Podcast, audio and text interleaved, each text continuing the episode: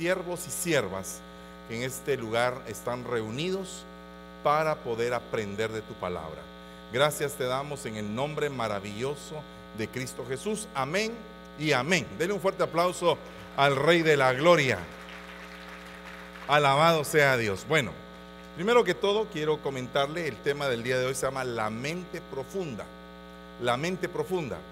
Hemos estado por algún tiempo ya estudiando un poco acerca de las figuras geométricas y el significado que estas figuras geométricas tienen dentro de la palabra del Señor. Estábamos hablando hoy en la mañana del triángulo y les había explicado hace algún tiempo de que el triángulo es eh, básicamente una, una figura de autoridad, donde hay una cabeza que se extiende o se expande hacia los dos lados y entonces ahí es cuando usted obtiene un triángulo equilátero que es figura de la autoridad que se derrama sobre un cuerpo. Luego vemos el cuadrado, que es una figura de equilibrio, eh, básicamente los cuatro puntos cardinales, los cuatro vientos que llegan al que exhale sus fragancias, eh, las cuatro esquinas de la tienda. Bueno, el cuadrado es una figura que representa equilibrio. Y luego vemos que de igual manera está el círculo que representa la unidad, la congregación, básicamente todo lo que es cíclico. Paz, ¿verdad? Que no es la paz del hombre, sino que es la paz de Dios. Mi paz os dejo y mi paz os doy. O sea, es un círculo de paz. Por fe y para fe es un círculo de fe. De esperanza contra esperanza es un círculo de esperanza. O sea que principia en un punto y termina en el mismo punto donde comenzó. Entonces nosotros cuando vemos todas esas figuras nos damos cuenta de que para poder nosotros ser llevados y llegar al tope que es en tu luz, veremos la luz. Para llegar a ese tope tenemos que haber empezado por fe y para fe. De esperanza contra esperanza. Justicia, mm, queremos más justicia. Y así sucesivamente, de poder en poder, de victoria en victoria, de gloria en gloria. Y así hasta que lleguemos a en tu luz veremos la luz. Bueno, todo eso requiere el entendimiento de un cristiano que va evolucionando en su manera de pensar. A raíz de esto, nos damos cuenta de que, mm, digamos que a mitades del siglo XX, se empezó a trabajar mucho en la palabra psicoanálisis. O sea, que viene una persona, se sienta con un psicólogo y el psicólogo empieza a analizar qué es lo que está en lo profundo de la mente de esa persona. Para poder entender un poquito acerca de eso, la persona tiene que abrirse, tiene que venir y, quitarse la máscara, quitarse el candado que en algún momento esa misma persona se ha puesto. Porque muchas veces nosotros no es precisamente lo que vemos, lo que realmente es. Entonces, digamos que el parámetro de lo que se llama la hipocresía es básicamente el parámetro que permite al hombre no mostrarse cuál es. Y entonces uno de los problemas serios que enfrentó Jesús fue precisamente con una generación hipócrita, con una generación religiosa que vivía básicamente de apariencias, pero que de alguna manera no había analizado lo profundo de lo que había en su corazón. Por ejemplo, aquel hombre, aquel hombre publicano había entrado al templo y él mismo se somataba el pecho en una señal como de arrepentimiento, de decir, Señor, sé propicio a mí Señor, establece el propiciatorio para que yo pueda tener acceso al trono de la gracia y de la misericordia, para encontrar el socorro y encontrar el perdón a mi vida, porque sé propicio a mí porque mi pecado estorba la relación entre tú y yo. Eh, o sea, ese era el publicano, el fariseo no, el fariseo decía, Señor te doy gracias porque no soy como este que está aquí a la par, sino que la realidad es que yo diezmo, yo ofrendo, yo llego todos los días al culto, yo estoy siempre presente, colaboro, sirvo, pero aunque estaba haciendo todo eso, en la profundidad de su corazón había algo problemático, algo que realmente ofendía a Dios. Y él asimismo lo había cubierto tanto, pero tanto, tanto, que no podía ser claro ni siquiera con Dios. Imagínese usted. Porque mire, hermano, no ser claro con un hombre, pues hasta cierto punto a veces pareciera que es algo hasta cierto punto normal. Pero no ser claro con Dios es algo bien delicado. Entonces, dice acá, en el Salmo 64, 6, traman, traman injusticias diciendo, estamos listos con una trama bien concebida. Pues los pensamientos del hombre y su corazón son profundos, con una trama. Eh, fíjese que para poder comprender un poquito más detenidamente esto, debemos de saber que nuestra lucha no es contra carne ni sangre, sino que es contra principados, potestades, gobernadores y huestes. Dentro de las potestades de las que hemos estudiado, hay 13 potestades. El acusador, el devorador, el acreedor, el asolador, el tentador, el viajero. Bueno, todas las 13 potestades que están escritas en la Biblia. Pero hay una específica, que es el tejedor. Y el tejedor es aquel que a través de una trama, a través de un plan bien concebido, va hilando, va trabajando el hilo, va hasta que forma una trama, hasta que forma un tejido.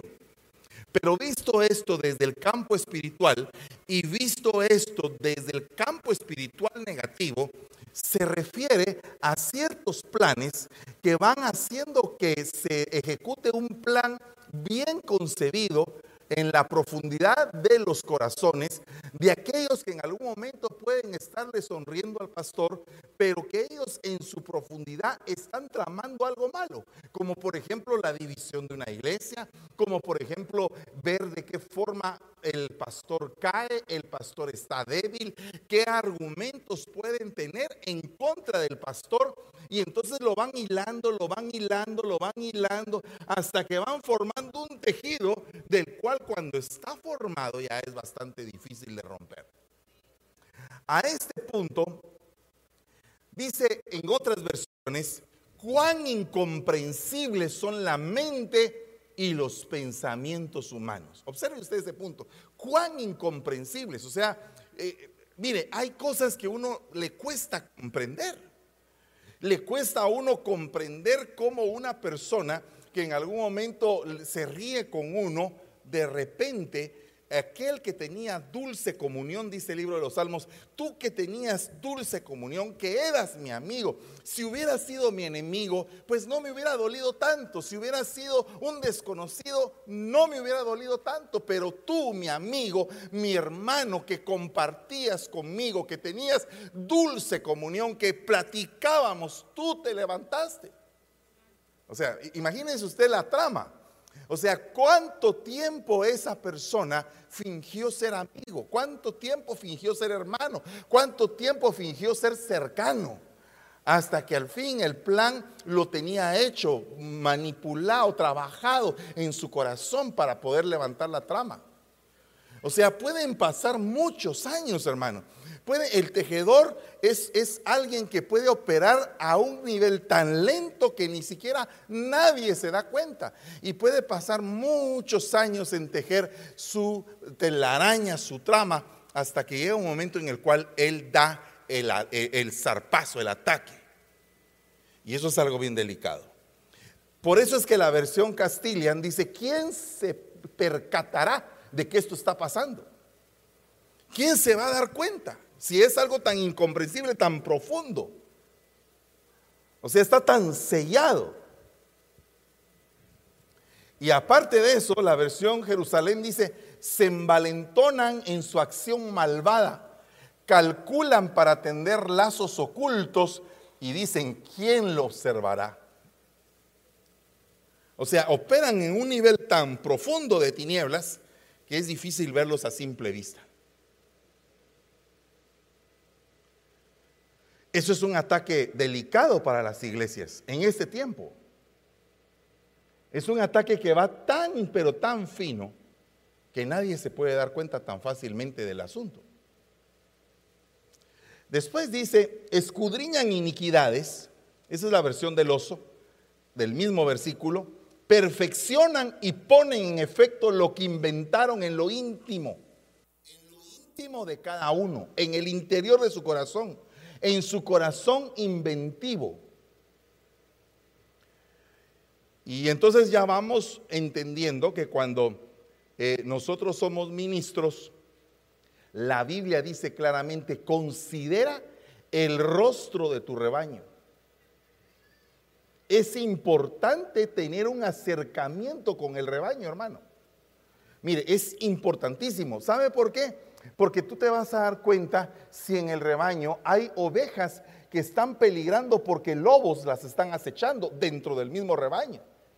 Porque la misma Biblia dice, yo aquí los envío como corderos en medio de lobos. Dígame, dígame qué, qué, es lo que está haciendo ese pastor.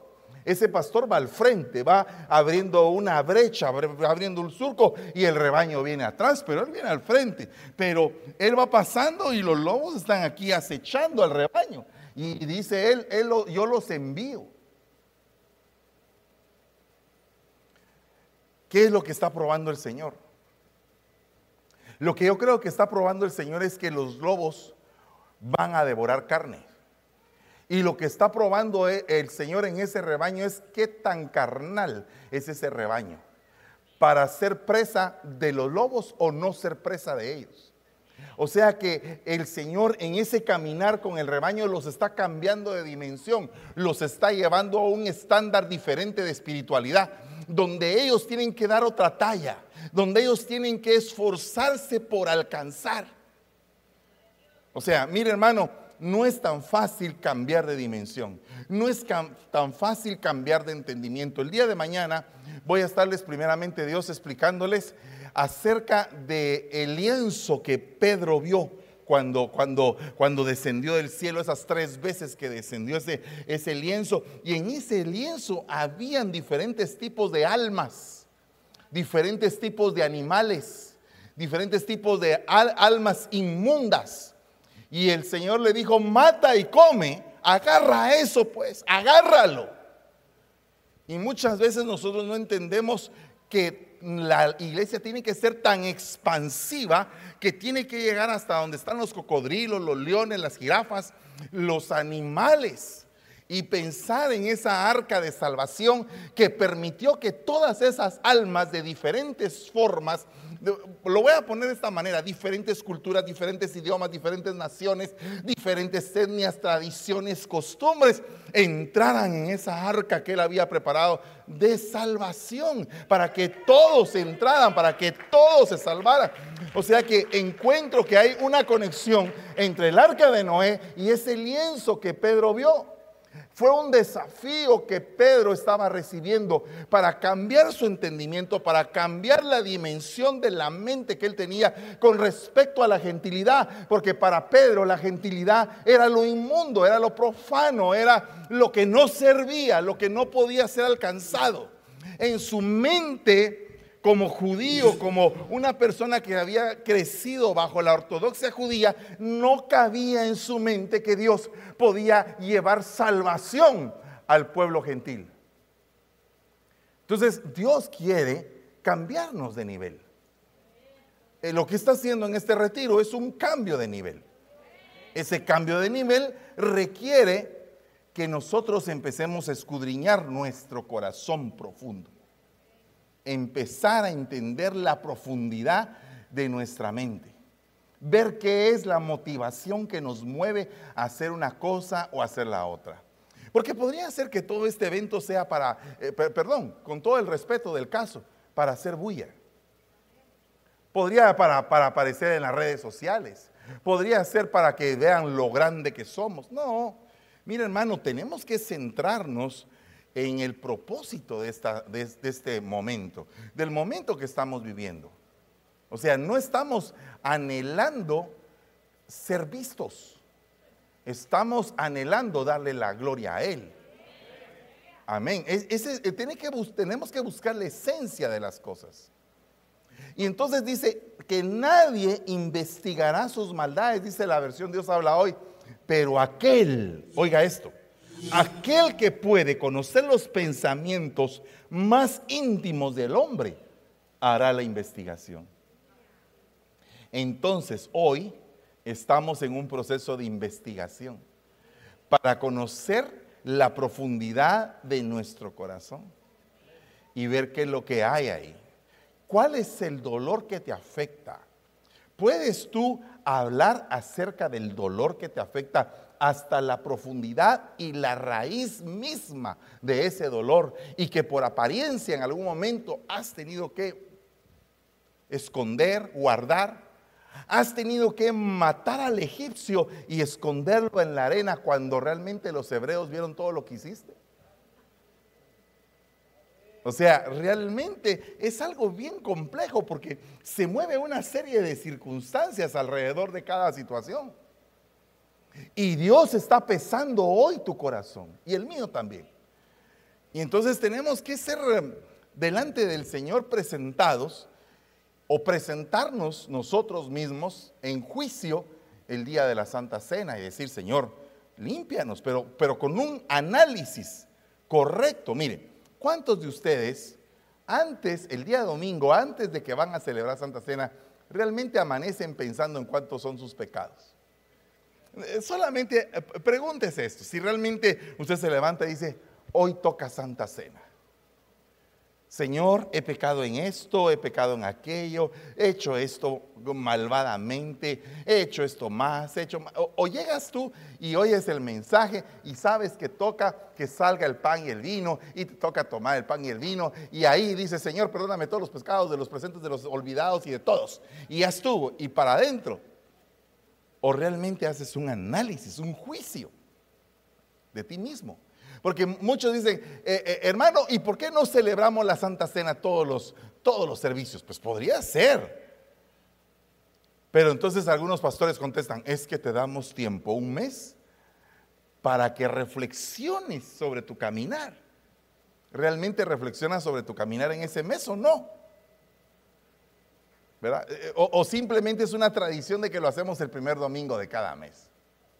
O sea, realmente celebramos la Santa Cena por tradición el primer domingo de cada mes. ¿Qué pasaría si fuera todos los domingos? ¿Qué pasaría si de pronto fuera en todos los cultos? El punto no es cuántas veces la celebremos, sino cómo la celebramos. En la profundidad de nuestro corazón. ¿Será que hacemos un escrutinio de lo que hay en nuestro corazón? El ser humano, dice la versión Pueblo de Dios para Todos, puede llegar a ser, puede llegar a ser muy malo. Es muy difícil realmente saber lo que está pensando. Vaya, puede llegar a ser. Judas Iscariote, dice la Biblia, que llegó a ser un traidor. O sea, no era probablemente, pero llegó a ser. ¿Cómo llegó a ser? En la profundidad del corazón esta persona tuvo que tener una involución en su mente, en su manera de conducirse. Tuvo que haber algo que lo cambió en su estructura y empezó a, declinar. Porque mire hermano, el hombre fue llamado, el hombre fue ungido, reconocido como apóstol del Cordero. O sea, imagínese usted ese privilegio que el nombre de Judas Iscariote iba a estar puesto en las columnas de la ciudad santa. Iba a él a juzgar a una de las tribus de Israel. Era un privilegio impresionante. ¿Usted cree que eh, el Señor en su intimidad no habló con ellos de cosas más ocultas y más profundas de las que están escritas? Definitivamente que les tuvo que haber revelado cosas que no fueron puestas en la palabra definitivamente. De que vieron cosas que no estuvieron puestas en la palabra y que fueron cosas sobrenaturales, las vieron. Y hay algunas que están puestas en la palabra, como eh, caminar en las aguas, como el hecho que mandó a Pedro a caminar en las aguas, como el hecho de que antes de llegar a Gadara se dieron cinco milagros poderosos antes de poder liberar al, al endemoniado gadareno. Y cada uno de esos milagros, antes de liberar al endemoniado gadareno, representan a los cinco ministerios o sea, todo es matemático en la Biblia. Pero el punto es, realmente, ¿será que esta persona llamada Judas tuvo acceso a esos secretos, pero él mismo no se escudriñó? Entonces dice la Biblia latinoamericana, ¿o quién descubrirá nuestros secretos? Lo sacará a luz el que escudriña el fondo del hombre, lo profundo del ser. Imagínese usted que de pronto hoy decidimos hacer una campaña de ministración, así a nivel de pastores. En primer lugar, algunos pensarían, podemos perder el privilegio. Eh, eh, sería lo primerito. ¿Qué hago si pierdo el privilegio?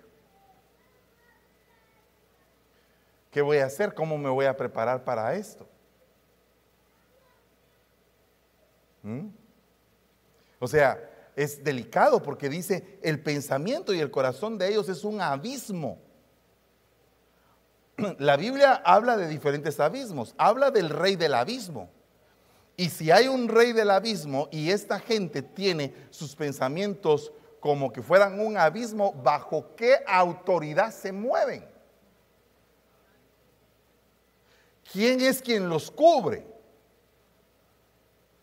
Porque si el corazón de ellos es un abismo y dice que la superficie del abismo está cubierta con agua endurecida como, pie, como hielo, significa que aquel que los pensamientos los tiene como un abismo es una persona frívola. Es una persona que está cubierta por hielo. O sea, eh, no literalmente, me refiero al aspecto espiritual.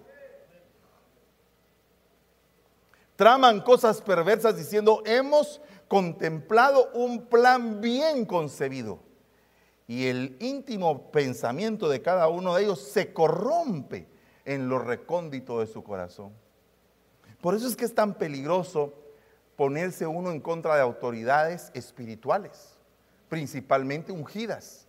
Porque David, siendo el ungido de Israel, no se atrevió a proferir juicio ni tampoco a matar a Saúl, porque había aceite sobre la cabeza de ese hombre. Él reconocía el poder que había sido derramado un día en la cabeza de ese hombre.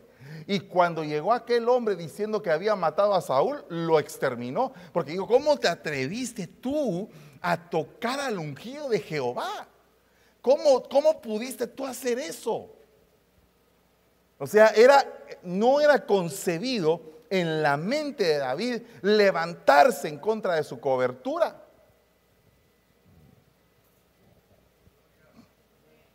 A veces es ese punto ni siquiera lo entendemos, hermano. Ni siquiera ese punto. Porque muchas veces nos ponemos a cuestionar cosas que ni siquiera sabemos. No estamos ni siquiera en el lugar de la cobertura como para poder emitir un juicio. Es como que usted llegara a decirle a Elon Musk, ¿y por qué estás creando carros eléctricos? Pues si tú no tienes todas las, todos los elementos para emitir un juicio. En primer lugar, ni siquiera sabes cómo funciona un carro eléctrico. ¿Cómo, nos atrevemos a decir, si yo fuera el entrenador de ese equipo de fútbol, yo cambiaría a este? Y nunca has estudiado para entrenador de fútbol. Perdiste la chamusca que hicieron la semana pasada. Y todos estaban siendo dirigidos por ti. No pudiste cambiar al hermano de la iglesia que jugaba mal y te atreves a decir por qué no cambiaron a Messi. No tienes los elementos de juicio, no te metas a juzgar. Ahora, eso es en el campo secular, terrenal, pero ¿qué pasa cuando de pronto nos cuestionamos decisiones que autoridades espirituales han tomado? Es algo delicado porque tú eres autoridad también. Y si no la eres, perdona, ¿qué estás haciendo en tu hogar?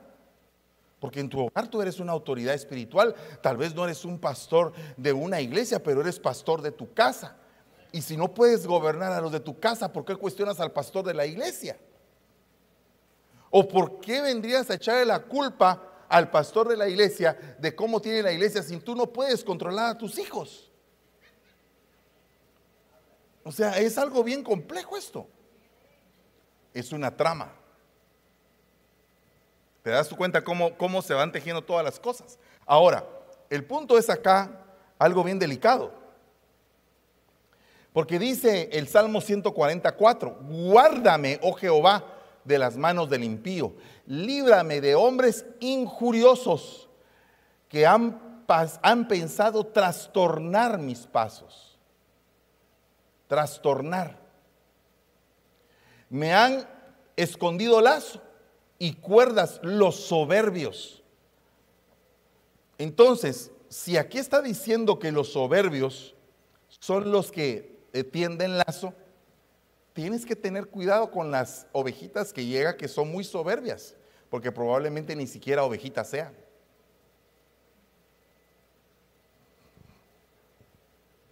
¿Sabes por qué es tan delicado mantener soberbios en la iglesia? Porque esos soberbios pueden tender un lazo para hacerte caer. O sea, rodéate de gente que sea humilde, de gente que sea sencilla de corazón, de gente que no les enferme la plata, de gente que no les enferme el poder, de gente que no les enferme el privilegio. Rodéate de ese tipo de gente porque la otra gente, la que les enferma la plata, la que les enferma el poder, la que les enferma el privilegio, son aquellos que en algún momento se pueden levantar a vivirte a la iglesia. Creo que soy claro, hermano. Esta palabra tramar, los que han pensado tramar cosas, han tendido red junto a la senda. Fíjese que esta, esta versión dice junto a la senda, otras versiones dicen junto al camino. ¿Y qué estás haciendo tú junto al camino? Porque mire hermano, nadie nos mandó a ponernos junto al camino. Junto al camino se sentaba Absalón para desviar el corazón del pueblo de Israel. Entonces a ti no te mandó el Señor a solo ver el show, pues. A sentarte a ver qué es lo que los demás hacen. Dios te mandó a ti a hacer algo y nuevo y pronto y bueno, espiritual. Dios te llamó a hacer a ti cosas diferentes por las cuales vas a recibir crítica, por las cuales vas a, recibir opiniones encontradas o te van a juzgar. Pero aún así has abierto una brecha para que otros sigan la brecha. ¿Sabe usted qué es el espíritu profético de Fares? Fares es precisamente el que se abre surco.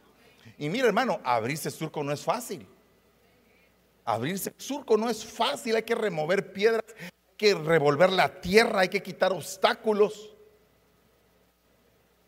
Esta palabra, hashab, significa penetrar, o sea, meterte en lo más profundo, tejer, fabricar, complotar, tramar. Se puede decir en un sentido malicioso el esfuerzo mental por hacer caer a alguien.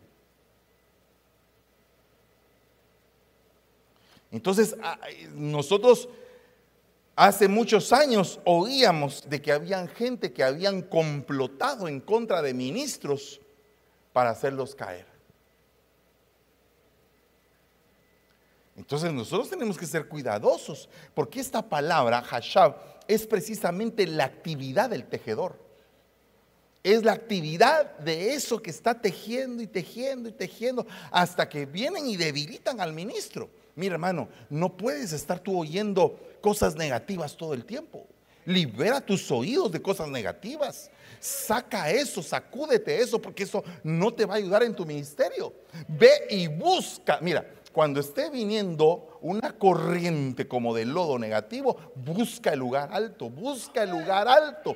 Ve a buscar al Señor y pregúntale, Señor, ¿qué es lo que tú quieres de mí? Con lágrimas en los ojos, desquebrajados si tú quieres, con el corazón hecho pedazos, pero busca el lugar alto, busca el lugar alto. Ve al Señor y dile, Señor, ¿qué hago? El pueblo pide carne, ¿qué hago? O sea, tienes que buscar eh, eh, el rostro de Dios, porque la gente abajo puede estar calculando en contra tuya. Es que mire, Hashab es precisamente la actividad del tejedor. O sea, determinan hacerte daño, elaboran un diseño, buscan un camino, estiman quién puede estar juntamente a ellos. Imaginan, hacen planes ingeniosos Por eso es que, hermano, yo estoy en contra total de las divisiones, totalmente en contra. ¿Sabe por qué? Porque yo fui enviado a esta ciudad. Yo fui enviado. Yo no dividí a nadie. Yo no dividí a nadie. Y yo y que quiero tener hijos que no sean divisores. Si usted va a crecer, crezca sanamente, pero no esté haciéndole telemarketing a la iglesia del vecino. Por favor, se lo ruego, hermano. Mire, preferible es que usted se vaya al cielo con cinco ovejas, al infierno con 500. ¿Verdad? Preferible. Preferible estar sanito uno. Eh, Señor, te traje dos manzanitas. Fueron las que me diste, las cuidé. Aquí está manzanita y otra manzanita. Una parejita. Fue el matrimonio que liberé, ministré, despeiné, ungí como 20 veces. Y mire hermano, tremendo. Hace muchos años me contaron esta historia que realmente no sé a la larga si es cierta o no, pero yo la cuento porque me parece interesante. Que había un pastor en Inglaterra que solamente una ovejita tenía, que era un niño. Y ese niño eh, salía a veces y recogía las ofrendas, pero no había ofrendas. Entonces él mismo depositaba su ficha de a, de a 10 el pastor tenía que ir a trabajar a lo secular. Pero siempre pastoreaba a ese niño, a ese niño, a ese niño. Por 20 años fue la única oveja en la iglesia. Y ese niño era, era Livingston, el que conquistó África para Cristo. Todavía hay vestigios de lo que dejó Livingston. Fue pastoreado por un pastor nada más. Entonces tú no sabes a quién estás pastoreando ahora. Puede ser un próximo apóstol, puede ser un próximo Pablo, que no sé quién puede ser, pero no pienses escasamente del trabajo que tú haces, no te critiques tu trabajo. De esa manera, valora tu trabajo. Dice, Señor, una oveja llega, pues esta oveja va a recibir toda la potencia del ministerio. Qué bueno. Corriente 5 mil vatios. Y la pobre oveja electrocutada de todo lo que tú le das. Ay, pastor, ya no me dé tanto. no, no, no, espérate, todavía falta la corriente, 20 mil voltios. No te he llevado la silla eléctrica, le dices tú. Tienes que quedar bien cocinada para el Señor. ¿Verdad? Eh, pero, pero cuando tú tienes pasión por las almas, una ovejita tú la ves preciosa, hermano. Dos ovejitas las ves preciosas. Ya tenés cinco ovejas, sentís que le estás predicando a cinco mil gentes. Cuando tienes pasión, cuando tienes pasión, estás contento haya o no haya ganado en el establo, con todo alabaré al Señor. Amén. Aleluya. Gloria a Dios. Bueno, entonces dice, fíjese este mismo versículo. A mí me gusta mucho usar las versiones para tener un mejor entendimiento. Esos engreídos, dice. Esos engreídos me han tendido una trampa. Han puesto los lazos de su red han tendido trampas a mi paso. Hay gente engreída, hermano. Dios mío, cuidémonos de los engreídos. Defiéndeme, Señor, de manos del malvado. Presérvame del hombre violento, de los que traman mi caída, o sea, los engreídos, los soberbios, los violentos. Hay que tener cuidado con ellos, hermano. Porque ellos pueden tender trampas. Los soberbios, dice, me han ocultado trampa y cuerdas para mí, han tendido red al borde del sendero y me han puesto lazos. Esos orgullosos, dice otra versión. Entonces, mire cómo, cómo, cuáles son los que tenemos que observar. Los violentos, los engreídos, los soberbios, ¿quiénes más? Los orgullosos, ¿quiénes más? Los violentos, los arrogantes. Todos esos hay que tenerles cuidado. Mire, una persona arrogante es una persona que tal vez tiene un éxito secular muy grande, llega con el pastor y se siente dueño de la iglesia. Quiere mandar en la iglesia porque es el que da el mejor diezmo. Por eso es que la misma Biblia dice, si tú ves a alguien con ropa elegante y todo, no le estés dando privilegios de que se siente hasta adelante, que se siente donde quiera. ¿Verdad? Gente arrogante que pone trampas pero mire lo que hace, cavan hoyos y extienden sus redes junto a las trampas que ponen para atraparme. Ja, cuidado. Amén. Dígale al que tienes a la par, ten cuidado de esa gente, no te juntes con esa chusma, dice Primera de Florinda 1:2. En la carta que ella le dirigió a Kiko dice, no te juntes con esa chusma. Ok, mira pues, fíjate lo que dice Mateo, Mateo 22, 16.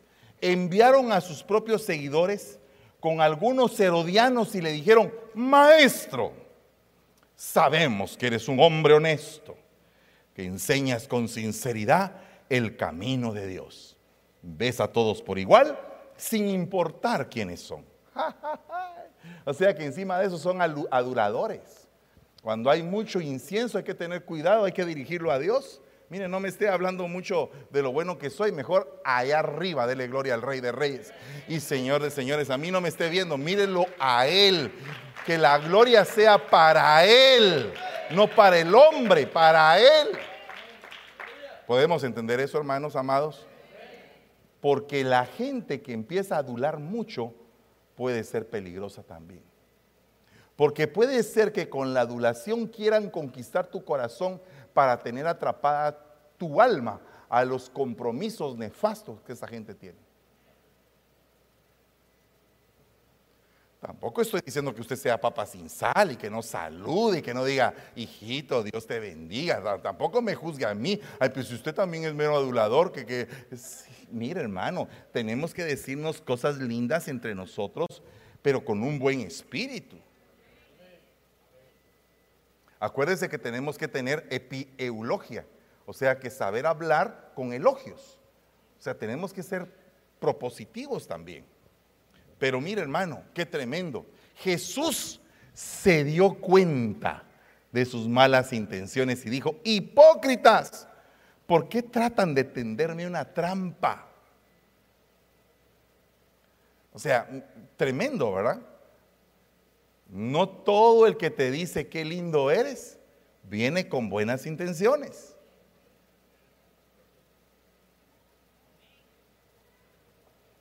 ¿Cómo ves tú la fidelidad de alguien? ¿Cómo la mides? Tú como pastor, ¿cómo mides la fidelidad de tu rebaño?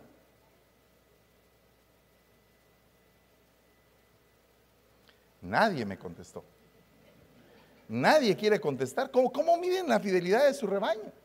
¿Alguien me puede ayudar? Tal vez e, enseñarme algo a mí también. En los diezmos y en las ofrendas miran mucho la fidelidad de tu rebaño. ¿En qué otra cosa? En la consistencia. Ah, en la asistencia. En el servicio. En las pruebas. Ah, ese es un punto importante. En las pruebas.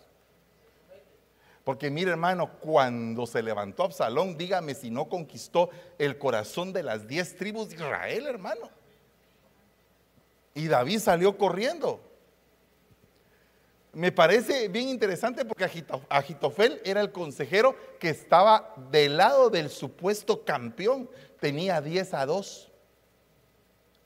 Mire, imagínese usted ese ejército, 10 a 2, la proporción. Entonces viene David y se hace de amigos en la prueba. Cuando tú estás fracasado, cuando ni coco te ponen, ahí vas a ver a tus amigos. Cuando estás en la cumbre y en el éxito, uy, te vas a rodear de un montón, incluyendo tus enemigos. Incluyendo los que, los que no van a, dar un buen consejo. Escudriña la mente profunda de Absalón cuando tú te pones a ver qué es lo que había en esa mente. Porque dice, dice que esa mente era acariciada, porque dice que su pelo era tan largo que las doncellas lo peinaban, lo acariciaban. O sea que esa mente estaba corrupta por la adulación, porque se sentía extraordinario. Hermano, hasta en la prédica, hasta en la prédica uno puede ver quién con un corazón se quiere mostrar. ¿Y quién quiere enseñar?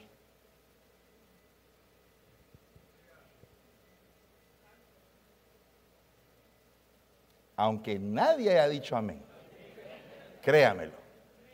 Es que miren, fíjese que es bien interesante todo el proceso del predicador.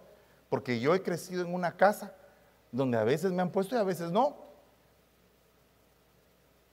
Donde a veces me dicen, eh, un día en un retiro internacional, mm, eh, mi, apóstol estaba enfermo de la garganta y yo estaba sentado ahí como por decir, ah, eh, ¿dónde está aquí el hermano? Ahí, ahí, Entonces mm, mi pastor salió así, venía caminando, se me quedó viendo y me dijo, mira papito, por favor cubrime en el siguiente, en el siguiente turno. Predica ahorita, porque me duele la garganta. Ala, dije yo. La verdad, me tembló las piernas tremendamente. Y a la vez entender el cargo honroso que me estaban poniendo en ese momento y la responsabilidad de ese montón de gente que estaba ahí sentada. Es para temblar.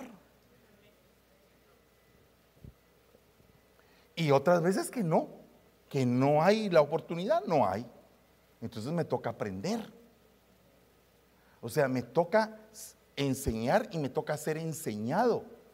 Y tengo que tener la humildad para ambas cosas. Tengo que aprender a ser quebrado también, a ser corregido. Todo eso hay que aprenderlo, hermano. Y es una enseñanza muy hermosa. Entonces, fíjese que es, hay gente que adula y adula lo que no se debe adular. Claro que aquí estaban adulando al Señor, como no lo iban a adular? Eh, todo lo que dijeron era verdad, ¿o no? ¿Verdad que era verdad? Pero él les dijo hipócritas, aunque le dijeron la verdad. Porque escudriñó la trama que había atrás. ¿Te atreverías tú a decirle hipócrita a alguien así? ¿Te atreverías? Ahora, y como oveja, ¿recibirías ese cuentazo de pronto? Que alguien descubra lo que hay en tu corazón y te diga hipócrita. Ah, Dios mío, ayúdanos, Padre. Ayúdanos a ser sanos de la hipocresía, hermano. Ayúdanos, ayúdanos. Porque mira, hermano, eh, podríamos caer en una religiosidad tal que nos volveríamos hipócritas. ¿De dónde era el bautismo de Juan? preguntó el Señor. ¿Del cielo o de los hombres? Y ellos discurrían entre sí diciendo, si decimos del cielo, Él nos dirá, ¿por qué no le creíste? Y si decimos de los hombres, tememos a la multitud porque tienen a Juan como profeta. Los puso también Él en una encrucijada. Y respondiendo Jesús dijeron, no sabemos. Él a su vez les dijo, tampoco yo os diré con qué autoridad hago estas cosas. Vaya, pues. O sea, ¿qué, entiende usted por todo esto? Que a veces vienen cuestionamientos para abrir el corazón. A veces vienen preguntas para descubrir la profundidad que hay en el corazón. O sea, hay necesidad de que venga un pastor y que te meta la llave así en el corazón y, cuando abre, sale todo el rollo. ¿Verdad? ¿Qué es lo que hacían los profetas? Los profetas tenían esa llave que abría el corazón. Entonces, esa es, una situación bien compleja, hermano. Que Dios nos dé a nosotros esa llave, pero que nosotros mismos, Señor, con un corazón sincero, abramos nuestro corazón en esta noche y digámosle, Señor, hemos fallado, Padre, horriblemente porque este es un momento no para que todo el mundo se sienta acusado, este es un momento para que a través de la confrontación veamos si no hemos sido hipócritas. Y le pidamos al Señor, Señor, hoy es el día de la administración de decir, Señor, saca ese chorro de lodo que hay en el corazón. ¿Cuántos todavía están pendientes? Mire, dice acá en Primera de Reyes, mente profunda, acuérdese el tema. Pero él abandonó el consejo que le habían dado los ancianos y pidió consejo a los jóvenes que habían crecido con él y que le servían. Y les dijo, ¿qué aconsejáis que respondamos a este pueblo que me ha hablado diciendo, aligera el yugo de tu pa que tu padre puso sobre nosotros? ¿Qué es lo que aconsejan? Pero les, no, no se atrevió a preguntarles a los que tenían experiencia, a los pesados, pues, a los que lo iban a confrontar y le iban a sacudir su mente, a los que le iban, le, iban a dar a él un consejo más atinado de la situación real del pueblo. Mire hermano, es delicado, porque cuando tú estás en un evento como este, llega gente que te dice, está muy bonito. Otros mire, hay un montón de clavos. Otros, tenés que cambiar esto. Y, uno está sentado ahí, uno está como que queriendo arrancar, Señor, háblame tú, y de repente, pum, viene una, pum, viene otro, pum, viene otro. Y uno está ahí, Dios mío, y uno quisiera irse a meter al cuarto y encerrarse y no hablarle a nadie, ¿verdad? Pero yo me puse a pensar en esto y dice que hay consejeros que llegan a tus oídos. Y, Dios te pone en un puesto donde tienes que escoger y discernir qué vas a hacer y qué no vas a hacer. Y muchas veces cuando tienes que hacer algo, pero no lo haces por dirección del Señor, porque sientes en tu corazón no hacerlo, se ponen bravos contigo. ¿Por qué no lo hiciste? Y otros, ¿por qué lo hiciste? En el mismo momento. Voy a ponerle un ejemplo. La sabiduría de Salomón, ¿cómo fue comprobada? ¿Cómo fue comprobada? Que, ¿Cómo fue comprobado? Porque una cosa es que Dios te diga, vas a ser el más sabio, y otra cosa es que comprobemos que Dios hizo que tú fueras el sabio que, que tenías que ser. Vaya, por la espada. Pero tuvo que haber un problema verdaderamente difícil para poder entender la sabiduría de aquel hombre hacia dónde estaba conduciendo al pueblo de Israel en ese momento. Porque era un problema difícil. Habían dos mujeres peleando por un niño. Entonces me imagino que los consejeros han de haber dicho unos consejeros, eh, rey, mira, ¿sabes qué? A la de pelo lindo es la que parece que es la mamá. Y otros han de haber dicho, no, no, no, rey, mira, yo creo que es la chorreada, la mamá. Y entonces viene él y estaba en un, par de ideas. Y sabe una cosa, cuando tú te encuentres en un par de ideas, mejor saca la palabra. La palabra es infalible, porque dice que la palabra penetra hasta las coyunturas y a los tuétanos y discierne lo profundo de los pensamientos y las intenciones del corazón. O sea que para meternos en la profundidad del corazón de alguien solamente existe una forma, a través de la palabra. La palabra nos va a confrontar a todos. De hecho, ahorita nos está confrontando. ¿O no? Bueno, dígame si no se puso a pensar ya en unos sus cuantos pensamientos que no estaban muy bien eh, determinados. Entonces hay que deliberar, hay que resolver, hay que aconsejar, y en medio de toda esta confabulación que había de parte del joven Absalón, se levanta un hombre, Usai Arquita, que no era el mejor consejero de aquel entonces. El mejor era Agitofel y lo tenía Absalón. O sea que cuando se levanta una cosa así poderosa, eh, al orgulloso muchas veces lo siguen los mejores porque se deslumbran con la soberbia y con el porte que el orgulloso tiene.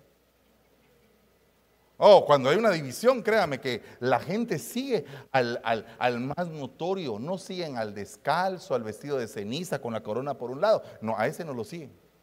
Siguen al notorio, a, a la nueva era, al nuevo flow. Hay que tener cuidado. Hay que tener mucho cuidado. Entonces el, soberbio, el orgulloso se va a rodear de los mejores y el humilde de los no muy buenos. Pero el humilde le pide a Dios y le dice, Señor, has, has torcido el consejo de Agitofel y mandó a Usai. Y Usai le dijo algo importante al joven Absalón.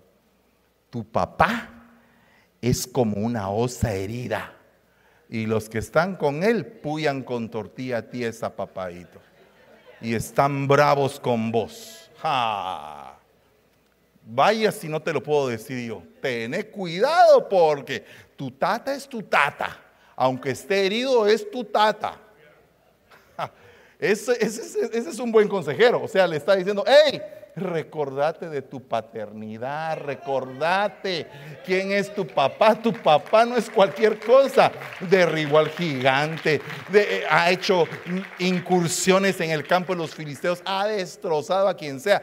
Tu papá es tu papá. Es una osa herida. Tené cuidado, porque le han tocado a sus cachorros le han tocado a los que él cuidaba, a su reino, a sus hijos se los tocaron. Hay que tener cuidado. Y dice segunda de Crónicas 13:7, y se juntaron con él, ¿con quién? Con Roboán, con el del versículo anterior. Hombres indignos y malvados que prevalecieron sobre Roboán, hijo de Salomón, cuando Roboán era joven y tímido y no pudo prevalecer contra ellos.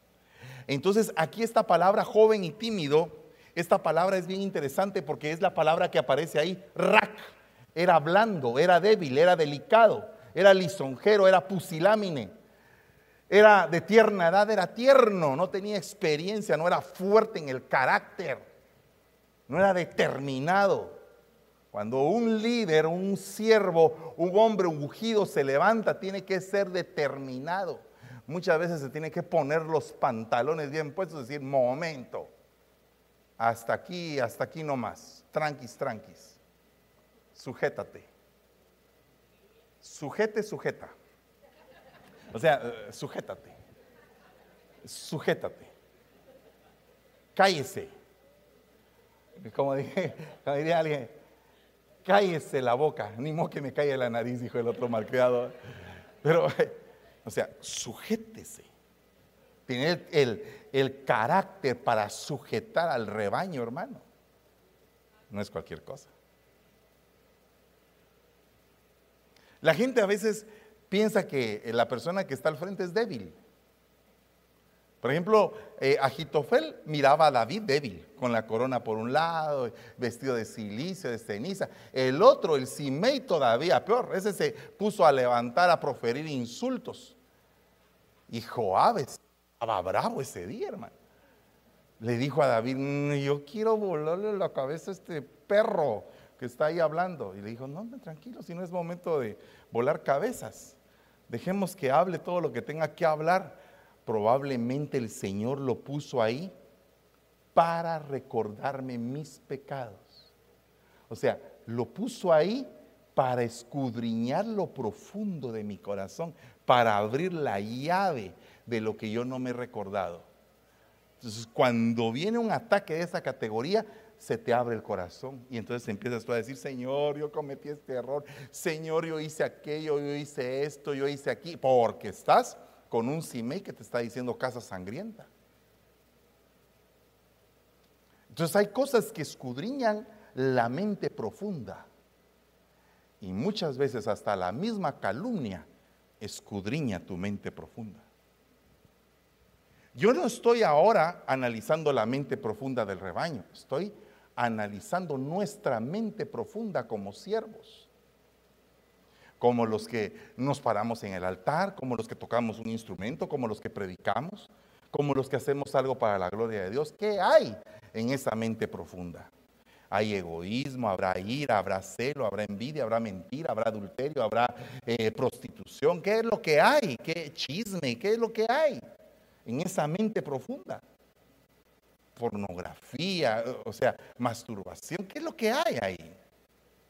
Ministros presos de un espíritu de hipocresía. Y entonces viene la mente profunda a ser explorada por el que sondea el corazón. Y te quiebra en dos, en dos cuentazos, te quiebra y te dice, tú estás así. Y, y, profundamente entra la espada hasta lo más íntimo de tus huesos y te escudriña. Eh, a ese punto es que tenemos hoy que llegar y me quedan exactamente cuatro minutos, ya no terminaré el tema, pero mire lo que dice acá. ¿Cuánto tiempo tendré que vivir sin que castigues a todos los que me atacan? hay gente muy arrogante y soberbia que ha cavado trampas contra mí. Ellos están en contra de tus enseñanzas. Entonces e, estas personas cavan, perforan, oradan, lastiman de tal forma tu corazón, eh, lo golpean de tal forma que sacan el hombre viejo que en algún momento ya estaba sepultado. Porque fue tanto el golpe, tanto el golpe, tanto entró a tal punto de tu, de tu interior que sacó lo viejo, lo que estaba ahí. entonces aparecen situaciones bien complejas que estaban ocultas. Cosas que tú decías ya estaban muertas y de pronto aparecen que no están tan muertas como pensabas, porque hubo alguien que oradó, que perforó de tal forma para sacar a ese hombre de donde estaba muerto, enterrado. No me vas a decir que tú no tienes un hombre enterrado ahí. Pero yo creo que si nosotros eh, nacimos de nuevo es porque el viejo quedó enterrado, es porque se murió. ¿Y qué pasa cuando alguien quiere sacarlo? Sacarlo y sacarlo y provocarlo hasta que sale ese hombre, el que tú ya habías dejado de ser.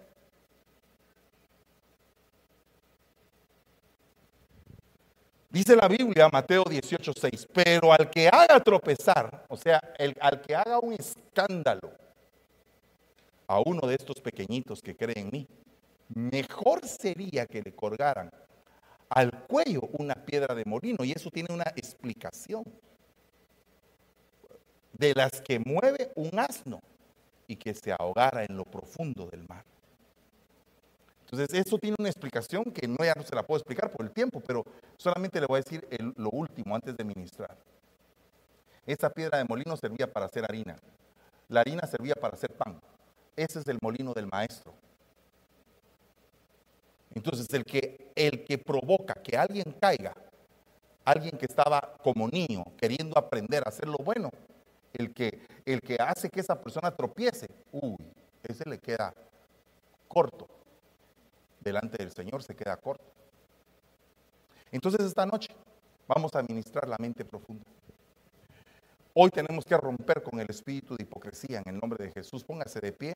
Si tiene el deseo de venir al frente, venga al frente de una vez así, eh, porque nos queda muy poco tiempo ya ahorita. Estamos a un minuto 25 segundos. Pero necesito que si usted tiene ese deseo hoy de entregar su mente profunda, venga aquí, póstrese delante del Señor y dígale, Señor, aquí está mi mente profunda. Yo quiero que la limpies, quiero que sanes mi mente, quiero que eh, limpies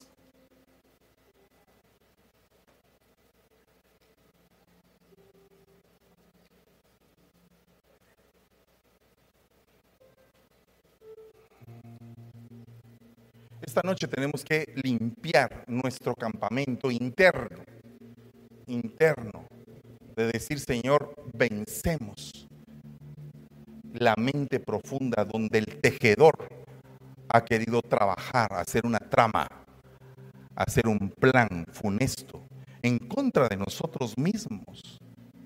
Aquello que ha venido a, a irse hilando poco a poco para poder nuestro corazón. En el nombre de Jesús, en el nombre de Jesús, no es este acaso el momento que Dios ha determinado para tu vida, para que puedas abrir la llave de tu corazón internamente y decir, Señor, permíteme perdonar a otro que está peor que yo, a entender al que está peor que yo, pero mírame cómo soy yo. Y hoy quiero que perdones mi deuda, Señor, para que me enseñes la misericordia y yo pueda trasladar esa misericordia también al que ha hecho algo menos de lo que yo he hecho, menos de lo que yo he pensado, menos de cómo he actuado. Acuérdate de aquel hombre que le perdonaron diez mil talentos. Y muchas veces tú no quieres perdonar, no quieres aceptar al que está librando una batalla contra el vicio, contra la droga, contra su propia vida, se ha querido hacer daño, perdió el sentido de vida, perdió el amor por sí mismo. Y tú no le quieres dar la oportunidad porque te sientes mejor que él, cuando de pronto hoy a través de este mensaje te has dado cuenta que en la profundidad de tu mente has hecho cosas peores, has pensado tal vez en algún momento matar a alguien has odiado, has tenido rencores por mucho tiempo y, esas cosas envenenaron tu corazón. Te lastimaron. Y tú puedes decir, Señor, en mi queja, porque me lastimaron, me, me asaetearon. Pero acuérdate que dice la Biblia que el arco de José, aun y cuando lo asaetearon, permaneció firme. Yo le pido al Señor en el nombre de Jesús que ponga un arco en tu mano derecha que permanezca firme, que permanezca firme.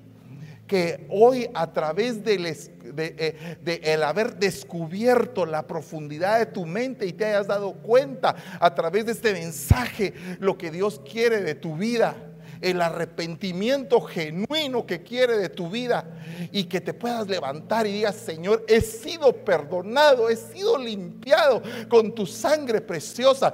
Toda hipocresía, toda eh, máscara se va, toda máscara queda destruida enviada a la profundidad del abismo, Señor, de donde quiso venir a poner una máscara de piedad, una máscara de bondad, una máscara de santidad, una máscara de ministro.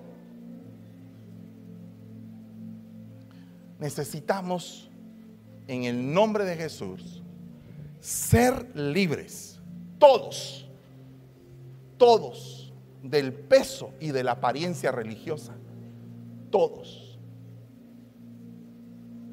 todos. Porque la Biblia dice, por cuanto todos pecaron. No, no permitas que el día de hoy te entre ese espíritu religioso que te hace pensar que eres digno. Es mejor que tú digas, no soy digno. No soy digno de que entres en mi casa. No soy digno de ser llamado tu hijo, dijo el hijo pródigo. No soy digno de ser llamado tu hijo. No, no merezco, no soy digno de ser llamado apóstol, dijo el apóstol Pablo. No soy digno de ser llamado apóstol. No soy digno. No te sientas digno de nada, ni tú ni yo. No nos sintamos dignos. Mejor sintámonos indignos de tan grande bendición que Dios ha traído a este lugar. Sintámonos indignos, sintámonos, Señor, por favor, que vengamos con un corazón verdaderamente contrito y humillado, el cual tú no desprecias. Vengamos con un corazón sincero. Si tú quieres Alguien podría decir, vengo con el corazón destruido, vengo con una mente profunda, una mente profunda, Señor, que necesita ser hoy destapada y liberada delante de ti. Hay cosas que tú no le puedes contar a los hombres. No tienes el valor de hacerlo, ok. Pero hoy está el Señor, el Rey de Reyes y Señores de Señores, que te dice, ven y razonemos. Ven y razonemos en el nombre de Jesús. Aleluya, bendito Dios. Yo creo que todos todos los que estamos aquí hemos sido partícipe de esta palabra que el Señor nos ha entregado en esta hora. Yo le invito a todos, por favor, que puedan llegar a este lugar. Venga, corran, los que están al fondo, venga. En el nombre de Jesucristo. Nuestra mente es profunda y debe ser analizada por el Señor. Usted que ha venido por primera, primera vez esta noche, por favor, venga, pase. En el nombre de Jesucristo, no se pierda esta bendición arrebate su bendición en el nombre de Jesucristo. Es el momento mío y suyo de ponernos a cuenta con Dios. Es el momento de decirle, Señor Jesucristo, yo creo en ti. Muchas veces nosotros pensamos porque nacimos en el Evangelio, y yo te puedo contar mi testimonio propio. Yo vengo de una familia cristiana y pensé que con solamente ser de familia cristiana ya mi vida estaba salva, todo estaba bien, pero mi vida caminaba a medias. Pero era necesario que me tenía que encontrar con el Señor. Y ese día que el Señor se manifestó a mi vida, desde ese día le dije, Señor, gracias. Y podemos decir como aquel varón de Dios, Job, De oída te había oído, más ahora mis ojos te ven. Y esa es la mano del Señor que se quiere manifestar a tu vida. Ya rompe las tradiciones, rompe el pasado, no vivas del pasado, este es el momento. Usted que ha llegado por primera vez esta noche, usted que tiene años en el Evangelio, yo quiero invitarte a que tú recibas a Jesús en este momento. Me puede decir, pero pastor, yo ya recibí a Jesús, ya soy bautizado. Déjame decirte algo, Jesús no dice todos los días, yo estoy a la puerta de tu corazón, yo golpeo la puerta de tu corazón, ábrelo, ábrelo, yo entraré a él. Porque déjame decirte algo, todos los días nos equivocamos. Y muchas veces nosotros mismos guardamos nuestra propia razón y dejamos a Jesús afuera de nuestra casa para decirle, ahora es mi tiempo. Pero Jesús quiere gobernar tu vida, Él quiere ser el Señor de tu corazón. Yo quiero invitarte ahora en el nombre precioso de Jesucristo, que podamos levantar nuestras manos todos juntos levantemos nuestras manos. Yo, hermano, al reino de los cielos yo no voy a entrar por un título. Yo voy a entrar al reino de los cielos porque le dije al Señor, Señor, sé el dueño de mi vida. Yo quiero rendir mi voluntad para que se haga la voluntad de tu reino en mi vida. No se basta de una religión. Jesús nos dijo el Padre nuestro, vivamos el Padre nuestro y que venga su reino, que venga el reino de Dios a tu casa, que venga el reino de Dios a tu familia. Que tu generación sea salva, pero tú eres la puerta para ellos. Ríndete a Jesús, rindamos nuestra vida. Dejemos de vivir a medias. Hoy en la iglesia y mañana conformando al mundo. Levante sus manos conmigo, porque esta es señal de que usted se rinde delante del Señor. No importa si usted es pastor, si es evangelista, levante sus manos y ríndase delante del Señor. Repita conmigo, diga Señor Jesús. No se escucha. Dígalo más fuerte, Señor Jesús. Yo te doy gracias por esta oportunidad, por este privilegio que tú me das a mí de poder acercarme a ti. Señor Jesucristo, gracias por acordarte de mí. Señor Jesucristo, gracias por ese amor de gloria. Gracias, Señor Jesús. Yo quiero abrir mi corazón yo quiero que tú seas el Señor en mi vida. Yo quiero sentirme sano. Dígale, Señor, yo quiero ser libre. Nuestra mente a veces oculta tantas cosas. Tenemos raíces de celos, de contiendas, de enojo, de envidia, de pleitos. Pero este es el momento que el Señor quiere entrar a nuestro corazón y Él quiere trabajar en tu vida. Dígale, Señor Jesús, que mi nombre, dígale fuerte, Señor Jesús, que mi nombre esté escrito en ese libro de la vida con letras de oro, Señor, y que nadie lo borre. Señor Jesucristo, venga tu reino a mi vida. Hágase en mi vida tu voluntad. Hágase en mi casa.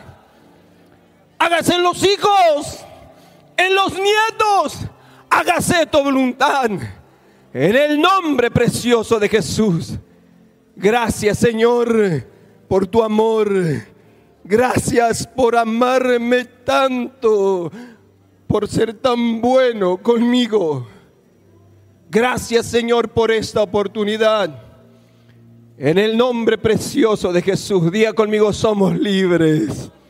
Somos libres. Somos libres. En el nombre de Jesús. Dios los bendiga. Muchísimas gracias, amados hermanos, por acompañarnos en este primer día de retiro Alcance 2022. Ah, nos ha sorprendido el Señor desde la mañana, Sabrina. En la apertura tuvimos a Benecer San Francisco del grupo Intimidad. Luego estaban los hermanos de Vacaville también presentando su nueva producción. Escuchamos a la iglesia de San Rafael Sí, y por último a Restauración Hayward. ¿Cómo, ¿Cómo has vivido este tiempo en el que estamos sintiendo la presencia del Señor? Pues yo me he divertido mucho, honestamente. Es Amén. un ambiente muy especial. Aquí ah, se puede sentir el la presencia del Señor aquí Amén. en cada momento, en cada predicación, en cada alabanza que ha, ha- ha estado hoy. Um, se siente el ambiente eso y pues es es es algo que tienen que vivir realmente con nosotros. Amén. Por favor, vénganse. Estamos ubicados en el 1330 Old Way Bayshore, en la ciudad de Burlingame, California. Por favor, acá en el hotel eh, En el Hyatt Regency. Regency. Por favor, vénganse con toda su familia. Eh, estamos con la primera producción de televisión que estamos realizando, esta película llamada Todo va a estar bien. Todo va a estar bien, hermanos. Y esa es la película que van a, van a presentar el sábado a las 6 de la noche. So, por favor, hermanos, ah, llegan, llegan, todos están invitados. You're all invited. You guys can come watch this movie that um, our team has worked really hard on producing this Así es. entire time. You guys are all invited to come from home. Para nosotros ha sido una gran bendición como iglesia, como equipo. Eh, antes eh, tuvimos la oportunidad de entrevistar a Yeshua también y hay otros hermanos de acá de esta casa de restauración que tuvieron la oportunidad de participar en esa película. Así que vénganse. También tenemos la visita de nuestro apóstol Sergio Enríquez desde Amén. Guatemala. Así que vénganse con toda su familia. Sí, hermanos, y saben que esta es la primera vez que podemos hacer retiro desde los dos años Así que eh, hemos estado en pandemia, hermanos. So, por favor, llegan. Um, it's just been a great opportunity to be here. Y también tenemos una sorpresa, tenemos a la iglesia de África que Amén. vienen también a presentar su primera producción totalmente en inglés con cánticos que el Señor les ha regalado acerca de esto. ¿Cómo te sientes con, con ellos? I'm excited. Estoy muy emocionada. Like he said, like Luis said, um, our church from Africa, they're visiting us for the first time this year. They're going to present their CD as well. Um, and it's going to be in English for all of you guys out there who speak English. Um, it's going to be an amazing experience for you too. Así es. Entonces, el día de mañana nosotros vamos a continuar con este retiro Amén. hasta el domingo. Por favor, active todas las notificaciones para poder estar al tanto de cada una de las predicaciones, de cada uno de los discos, de todas estas sorpresas que vamos a tener preparadas para ustedes en este retiro Alcance 2022. Por favor, comparta. Esto es muy importante. Comparta para alcanzar almas para Cristo. Sí, y también este, este evento, este retiro también es para las familias. Ya les dijimos um, y les vamos a seguir dici- diciendo que también tenemos eventos para los niños, eventos muy especiales específicamente para ellos, para que así ellos también pueden recibir de la palabra y pueden aprender um, eh, más del, Señor. del Señor, sí. Amén. Así que con esto dicho, nosotros queremos invitarlo a que siempre esté conectado con nosotros y que el día de mañana nos acompañe. Así que por favor, ah, no se olviden, nosotros somos Restauración, Ministerio, Ministerio de Benecer, San Francisco. Hasta mañana.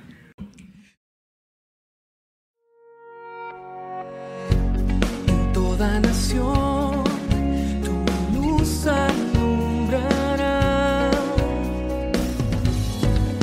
me.